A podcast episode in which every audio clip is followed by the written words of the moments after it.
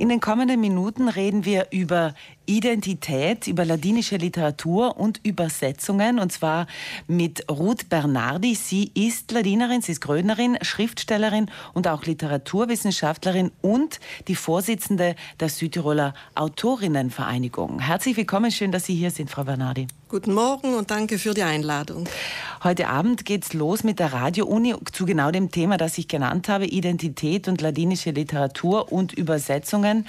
Sie stehen ein bisschen dafür, Sie sind eben äh, Schriftstellerin, Sie sind Grönerin, Sie schreiben auch auf Ladinisch. Und Sie sagen, dieser Fakt, dass man auf Ladinisch schreibt, ähm, lässt einen immer so ein bisschen einen Stempel aufdrücken irgendwie. Ja, ich schreibe hauptsächlich auf Ladinisch und zwangsmäßig dann auch auf Deutsch. Ich übersetze meine literarischen Werke bisher selbst, denn äh, es ist schwierig, äh, professionelle Übersetzer für ladinische Literatur zu finden. Und äh, ja, es ist einfach notwendig, denn sonst schreibt man Literatur in Geheimschrift. Sogar Cheese Noteboom für die niederländische Literatur hat gesagt, sie muss übersetzt werden in andere große, sogenannte große Sprachen, sonst bleibt sie Geheimliteratur. Aber das heißt, Sie könnten eigentlich gleich auf Deutsch schreiben? Äh, ich weiß nicht. Ich habe das Gefühl, dass es verheppnet, wie man sagt, auf Südtiroler Dialekt.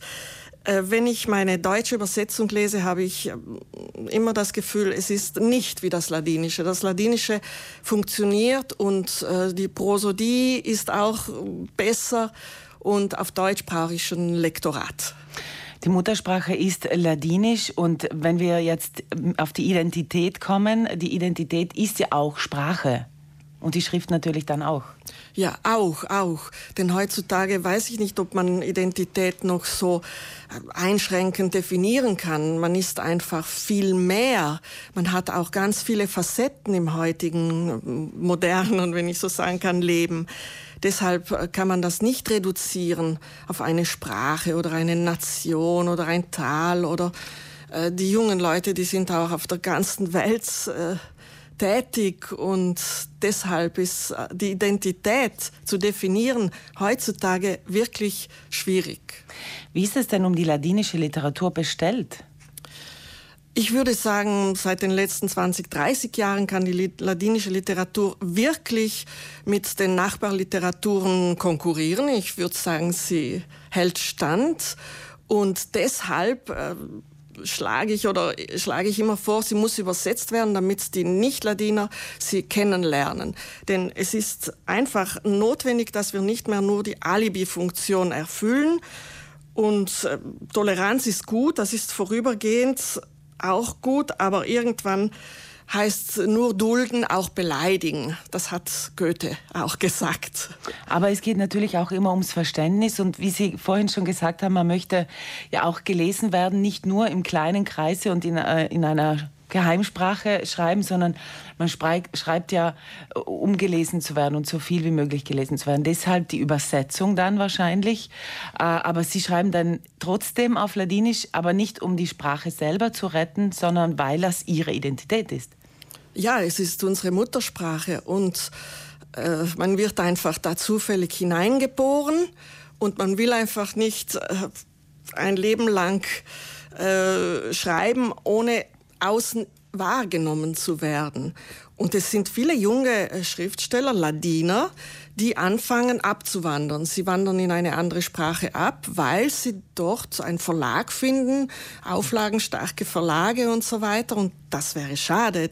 Die Verliererin wäre die Kultur und die Sprache. Sie sind ja auch Literaturwissenschaftlerin und haben sich äh, sehr eingehend mit äh, der Literaturwissenschaft und Übersetzungen auch beschäftigt, auch hier an der Uni Bozen. Ja, ich unterrichte auf der Universität, auf der Bildungswissenschaft äh, in Brixen, auf der Fakultät für Ladinistik. Und da unterrichte ich eigentlich Vertiefung in die Orthographie und in die Grammatik der Varietät Grödens, des Idioms des Grödentals. Und äh, deshalb beschäftige ich mich mehr mit Linguistik, mit Sprachwissenschaft im Rahmen des Unterrichts. Und Literatur ist einfach meine Leidenschaft seit jeher, seit ich jung war. Und, und jede Art von Literatur, also da sind Sie auch nicht eingeschränkt. Natürlich nicht. Ich glaube, wir Ladiner sind jene Südtiroler, die am ehesten in der italienischen Literatur ein bisschen sich auskennen und in der deutschen Literatur. Und ich habe Französisch als Hauptfach gehabt auf der Universität. Ich habe viel, mich viel damals mit französischer Literatur abgegeben. Deshalb äh, wahrscheinlich könnten wir ein bisschen ein Vorbild sein und Südtirol wäre ja prädestiniert für die Viel- und Mehrsprachigkeit und für die Übersetzung, für die literarischen Übersetzungen. Die es kaum gibt in Südtirol, oder? Ja. Praktisch ein deutscher selten. Südtiroler Autor, der übersetzt wird auf, ins Italienische. Es gibt Einzelfälle und es gibt auch Aufträge von Verlagen. Und deshalb hat die SAF, die Südtiroler Autorinnenvereinigung, in den letzten Jahren das Zelt aufgebaut. Das ist ein Zentrum für europäische Literatur und Übersetzung. Und wir haben unseren Sitz in Brixen, in der Stadtbibliothek, in der schönen neuen Stadtbibliothek Brixen. Und wir haben jetzt ab, seit Jänner schon ein äh, dichtes Programm und einige Veranstaltungen auf die Wege, auf die Beine gestellt, die sehr gut funktionieren und wir sind sehr glücklich. Ruth Bernardi, Sie sind ab heute 19.40 Uhr in der Radio-Uni als sozusagen Vor, also Vortragende. Und da geht es eben um Identität, ladinische Literatur und Übersetzungen. Heute Abend Folge 1 um 19.40 Uhr für alle, die interessiert sind. Ja, heute spreche ich über Identität. Was ist das eigentlich? Was heißt das? Und wie definiere ich meine Identität? Kann ich überhaupt sagen, dass ich eine Identität habe? Und da komme ich eben dann zum Schluss, dass meine Identität ist äh, die Sprache. Die Sprache und die Literatur ist meine Identität geworden. Und zwar allgemein und nicht nur die ladinische. Genau. Das heute Folge 1, Folge 2 und 3 folgen dann an den kommenden Samstagen, auch immer um 19.40 Uhr in der Radio-Uni.